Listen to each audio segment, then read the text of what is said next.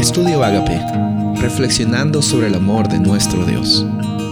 El título de hoy es Cómo sobrevivir gracias a la esperanza. Segunda de Corintios 1, 8 y 9. Fuimos abrumados sobremanera, más allá de nuestras fuerzas, de tal modo que aún perdimos la esperanza de conservar la vida, pero tuvimos en nosotros mismos sentencia de muerte, para que no confiásemos en nosotros mismos, sino en Dios que resucita a los muertos. La historia de Pablo es una historia increíble. Él pasa de ser de un perseguidor de cristianos a el cristiano apóstol perseguido número uno. El apóstol para los gentiles.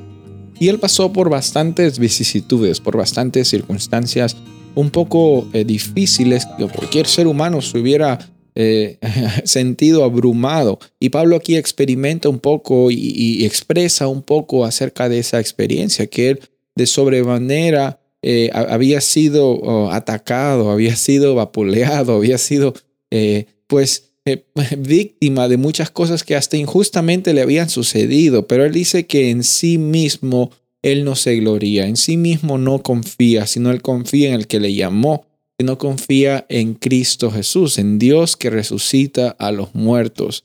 Él y su alabanza estaban dedicadas a Dios. Y en las circunstancias complicadas de la vida de Pablo, él no estaba descansando en lo que la gente decía de él o donde se encontrara, porque muchas de las cartas de Pablo fueron escritas desde una prisión.